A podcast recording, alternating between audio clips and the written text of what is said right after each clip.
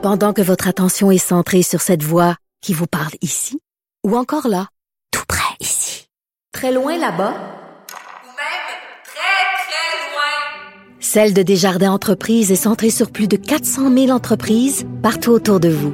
Depuis plus de 120 ans, nos équipes dédiées accompagnent les entrepreneurs d'ici à chaque étape pour qu'ils puissent rester centrés sur ce qui compte, la croissance de leur entreprise. Sophie Durocher. Une femme distinguée qui distingue le vrai du faux. Vous écoutez Sophie Durocher. Cube Radio. Les rencontres de l'heure. Marie-Claude Barrette et Sophie Durocher.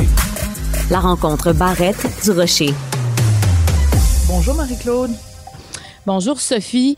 Euh, Sophie, on parle beaucoup des femmes, je trouve, euh, de ces jours-ci. Euh, on a parlé malheureusement de la, de la, de la dame, de la femme enceinte hein, qu'on avait vu qui Oui. est décédée en Ukraine. Et aujourd'hui, je pense qu'on peut par- on peut dire qu'on parle d'une héroïne. Marina Ovsianikova, euh, qui est russe. En fait, euh, si je me trompe pas, c'est son, son père est ukrainien. Exactement. Sa mère est russe. Elle est née à Odessa, donc on sait à quel point c'est une ville qui, euh, présentement, que les citoyens essaient de protéger le plus qu'ils peuvent. Mais tout ça pour dire qu'elle est apparue euh, dans un dans le bulletin de nouvelles principal à Moscou, donc dans la dans la chaîne principale du pays, avec une pancarte où euh, elle dénonçait la, la guerre en Ukraine, où elle disait No war, pas de guerre. Écoute, en plein journal télévisé, elle est arrivée derrière euh, la lectrice de nouvelles avec sa pancarte. Écoute, on peut imaginer le courage que Mm. ça prend. Elle est journaliste, là, elle, elle, est, elle est pas arrivée là en manifestante. Je pense que Non, non, c'est une elle- employée de la station télé. C'est comme si un employé, une employée de TVA Ouais. arrivait avec une pancarte derrière Sophie Thibault, là, pour donner l'image, pour que tout le monde Oui. comprenne bien. Oui, c'est ça. En Donc, plein, en plein euh, 20 22 heures, là. Donc, c'est quelqu'un qui sait exactement ce qu'elle fait. C'est quelqu'un qui sait exactement ce qu'elle risque aussi. Mhm. Euh, c'est pour ça, je pense qu'on peut parler d'une héroïne. C'est une, une femme de 44 ans qui dit là c'est assez elle a elle elle dit même c'est parce qu'elle a euh, sur Twitter elle a mis une vidéo qu'elle a fait où elle dit j'ai honte d'a- d'avoir permis la zombie la zombification du peuple russe elle a honte d'avoir relayé la propagande du Kremlin. Et à un moment donné, c'est assez. Parce que quand tu sais ce qui se passe en Ukraine, comme elle en plus, qui est à moitié ukrainienne, euh, je pense que c'est un peu un geste kamikaze aussi. Oui. Euh, Il y a un côté euh, suicide professionnel et même euh, suicide personnel parce que bon, on le sait, hein, c'est important de rappeler le contexte aussi. Euh, en, en Russie, il y a quelques, il y a peut-être une dizaine de jours, ils ont promulgué une nouvelle loi qui dit que, qui s'adresse aux, aux, aux médias, qui dit que si tu tiens des propos contre euh, la, la guerre ou des propos que eux considèrent des fake news, t'es passible de 15 ans de prison. Donc c'est et, et tu n'as pas le droit en Russie d'utiliser le mot guerre. c'est fou, hein? Donc, elle, elle arrive avec sa pancarte No War, déjà, euh, est Ouais. passible de 15 ans de prison. C'est complètement fou, dingue, ce qui se passe là-bas, là. Et là, présentement, on ne sait pas non plus qu'est-ce qui se passe pour elle présentement. Et je pense que ça inquiète la communauté internationale parce que, écoute, ce qu'elle a fait, elle a fait ça dans le bulletin de nouvelles, elle a fait son vidéo, euh, elle s'élève et on n'a pas entendu beaucoup de gens s'élever euh, jusqu'à maintenant. Oui, il y a des manifestations dans les rues, mais s'élever comme ça, où, où ça sort du pays ou sur le plan international, ça a un impact. Euh, moi, euh, je, je, je vais dire ces gestes-là, ça, ça démontre la force de nos racines aussi, Sophie. Oui. C'est ce que je trouvais, tu sais. Elle a, elle avait euh, dans la vidéo qu'on peut voir sur Twitter, elle a un collier euh, qui jumelle son côté ukrainien et son côté russe. Puis elle, elle dit, écoutez, c'est une guerre fra fratricide, c'est une guerre entre frères, ça devrait pas avoir lieu. Donc, je trouve que c'est ça aussi son courage, c'est c'est de dire moi je je défends mon identité, je suis russe et ukrainienne. Et ça, Sophie, peu importe où on est dans le monde, quand nos racines sont attaquées, c'est notre culture, c'est notre identité, c'est énorme ce qui est attaqué Absolument. présentement. Et, et je trouvais qu'elle démontrait, alors on peut imaginer les Ukrainiens, ce qu'ils vivent aussi de voir leur pays, et elle qui vient d'Odessa. Que- Qu'est-ce que tu fais, Sophie, quand tu es en Russie pour dénoncer quand quand il y a, y a aucun endroit où tu peux parler, où partout c'est interdit, qu'est-ce qu'on peut faire? Tu sais, c'est comme si elle, il y a quelque chose qui a fait déborder le vase, puis elle s'est dit, ben, la seule façon de le faire, c'est comme ça, et je vais en payer les conséquences, et je suis prête à en payer les conséquences. Moi, j'imaginais Marie-Claude, parce que bon, on est maman toutes les deux, puis je pense même si on n'était pas maman, ça nous toucherait de toute façon.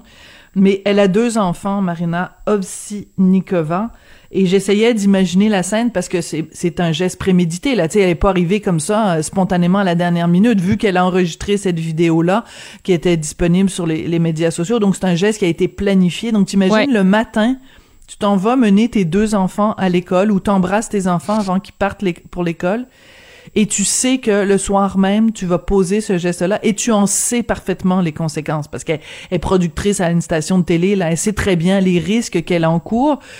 Je sais pas qu'est-ce qu'elle a dit à ses enfants avant de partir pour l'école, je sais pas ce que euh, quelle pensée elle a eue, si elle a enregistré un message aussi pour ses enfants pour leur dire je le fais pour vous.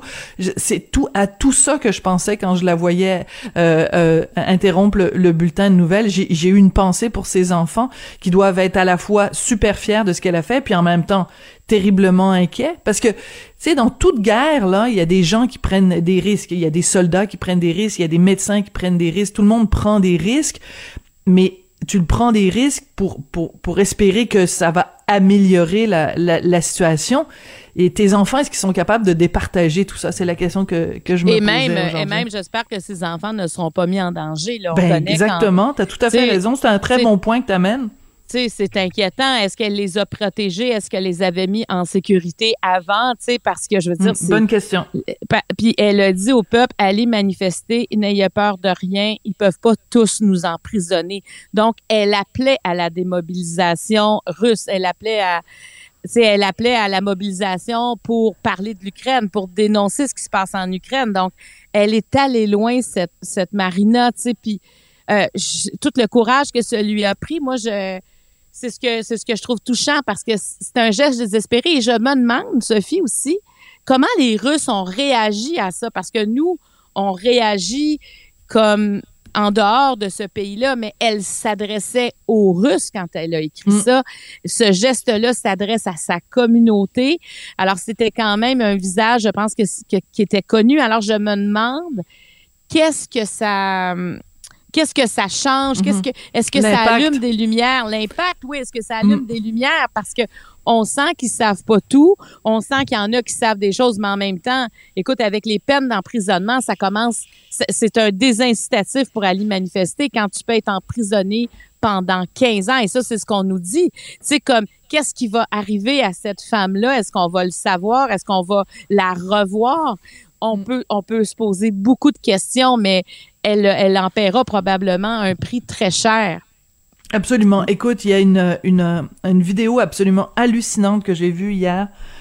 C'est euh, un journaliste euh, qui est euh, sur une place importante en Russie. Je sais pas si c'est la place rouge, mais en tout cas, bref, il est à Moscou.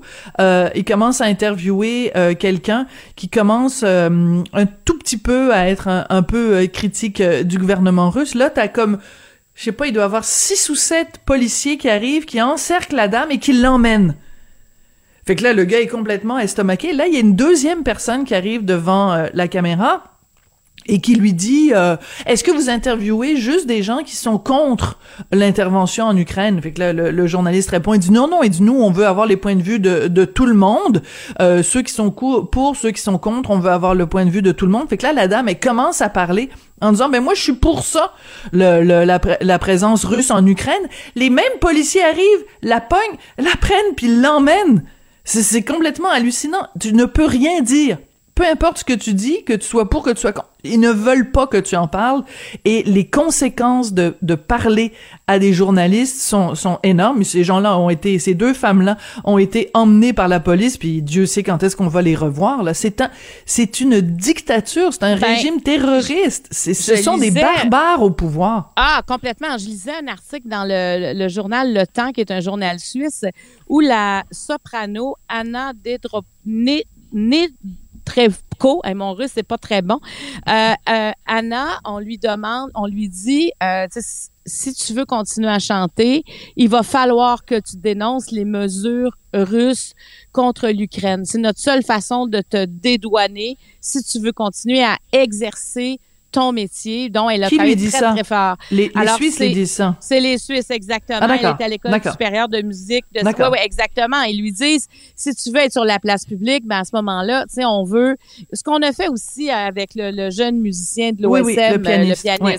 Et elle, elle dit, si je parle, ma famille risque de se faire tuer.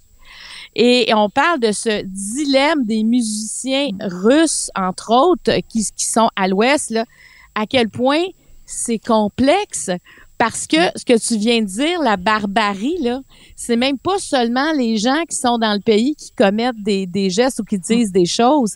Si à l'extérieur, on associe ta on t'associe à ta famille, ben c'est ta famille là-bas qui en paie le prix.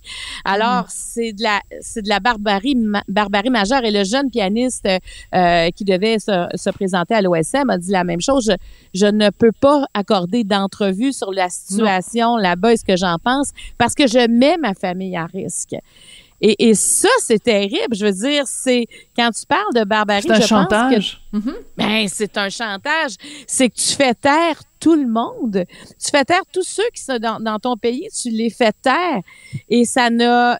On peut imaginer combien de gens ont envie de parler présentement en Russie. On a, oui, il y en a là, qui, euh, qui sont vraiment euh, Poutine, la plupart, là, parce qu'ils n'ont pas d'autres informations, mais il y en a quand même qui ont eu accès à de l'information, comme, comme Marina, par exemple. Oui. Alors, c'est. c'est- c'est- c'est- Écoute, je sais pas comment on pourrait vivre ça, Sophie, sérieusement. Moi, je, je, je, je- je peux comprendre qu'à un moment donné, tu veux aussi sauver la vie de tes enfants. Tu sais, tu peux les mettre en lieu sûr. Tu moi, je vais te dénoncer parce que où est-ce qu'on s'en va comme ça? C'est quoi mon avenir ici? Est-ce que je vais accepter qu'on tue ma famille à Odessa? Tu sais, elle, elle vient à moitié de là, là. Tu sais, c'est- incroyable. Tu sais, c'est un peu comme si la ville de Québec, on savait que les gens sais, tout allait être détruit, les gens aussi. Tu sais, comme là, on a peur présentement pour Kiev. Qu'est-ce qui va se passer à Kiev? À tous les jours, on nous dit c'est encerclé, c'est encerclé, c'est encerclé. Et ça, ça se rapproche du centre. Alors, je, moi, je, trouve cette situation-là, on en parle, puis j'ai l'impression que ça se peut pas, tu sais, tellement que c'est, on a l'impression d'être dans un film qui qui est pas bon, un film où on serait pas en accord avec ce qui se passe et là ça se passe pour vrai. Alors moi j'ai hâte de revoir Marina Ovsianikova. Euh, je sais, je lisais des articles tantôt où il y a beaucoup de gens qui sont inquiets pour elle présentement. Donc euh, parce qu'on ne l'a pas revue. Euh, alors c'est euh, c'est c'est très très touchant. Très touchant Absolument. comme comme histoire. Vraiment, à la fois euh, euh, du courage, puis énormément évidemment d'inquiétude pour euh, pour elle et ses proches. Marie-Claude, tu voulais nous parler dans un tout autre ordre d'idées, évidemment, de. euh, tu m'as présenté ça, tu as dit la crise alimentaire qui nous attend. Qu'est-ce qui t'inquiète, Marie-Claude? Ben, ben c'est parce que là, tu sais, on a eu euh, la pandémie euh, qui, qui n'est pas terminée hein, dans le monde. Là, quand Oh, on non. regarde, Hey, il y a plusieurs pays, euh, ça va pas du tout. Là, Euh, le, le- le- Ouais. le petit frère de Micron euh, fait des ravages beaucoup en Europe. On a eu la pandémie. Là, présentement, on a une guerre et on ne sait pas où s'en va la guerre. Et là, maintenant, on nous parle de famine. Donc, euh, je veux dire, tu sais, ça va pas là, quand, on, quand on entend tout ça parce que le, quand on parle de l'Ukraine, souvent en Europe, on va dire que, que c'est c'est le, le grenier du euh, des céréales, tu sais. C'est là qu'on entrepose, c'est là que- qu'il y a beaucoup, Ben beaucoup oui. de, entre autres, le blé. Et on entend beaucoup parler, le blé, bon, c'est en bourse, combien ça vaut, le- la rareté, la, la pénurie, tu sais, on est, on entend parler, puis là, on pense, bon, à nos boîtes de céréales, à notre pain, mais c'est une base alimentaire, le blé. Euh, et euh, l'Ukraine est le huitième producteur mondial. Ils produisent du maïs, du blé, tournesol, sarrasin. C'est des grands grands, grands producteurs agricoles. Puis on le voit, l'emblème de leur euh, de leur drapeau, c'est, je pense, ça veut dire des champs de blé, là, ce qu'on voit. Oui, oui, tout à fait. C'est le, ciel bleu et des champs de blé jaune. Exactement. Donc, c'est pas pour rien. Et là, ce qu'on nous dit, c'est euh, l'agence humanitaire a même demandé au Canada, est-ce que vous pouvez ouvrir des silos pour combler la pénurie?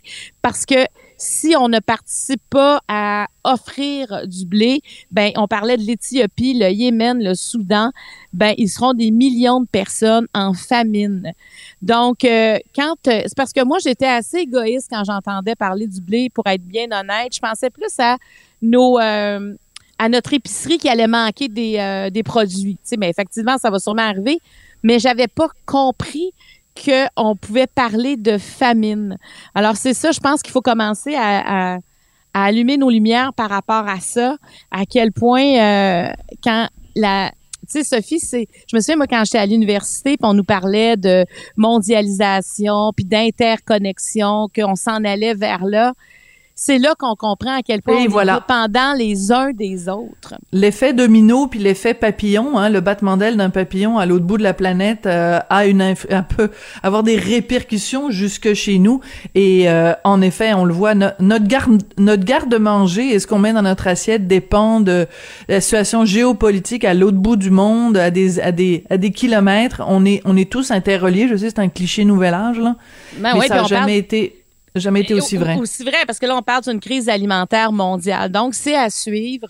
Mais euh, tout ça pour dire, je vais essayer de finir sur une bonne note, là, mais tu sais, euh, ça fait très psychopop de dire de profiter du moment présent, là, mais moi, j'ai envie de dire, là, faut, là, faut profiter de ce qu'on a devant nous, puis pas, ne pas éviter chaque moment où on peut être entre amis, où on peut avoir de la légèreté, parce que avec tout mm. ce qui se passe autour, je trouve qu'on a, on a, parce qu'on ne peut pas effacer ça, on peut pas non plus faire fi de ça, mais faut prendre tout ce qui est à côté aussi. Absolument. Marie-Claude, un, message plein de, sagesse et d'intelligence. Merci beaucoup. Et on se retrouve, euh, bon, tu ne seras pas là demain, on se retrouve euh, jeudi. jeudi sans faute. Merci. Bye bye.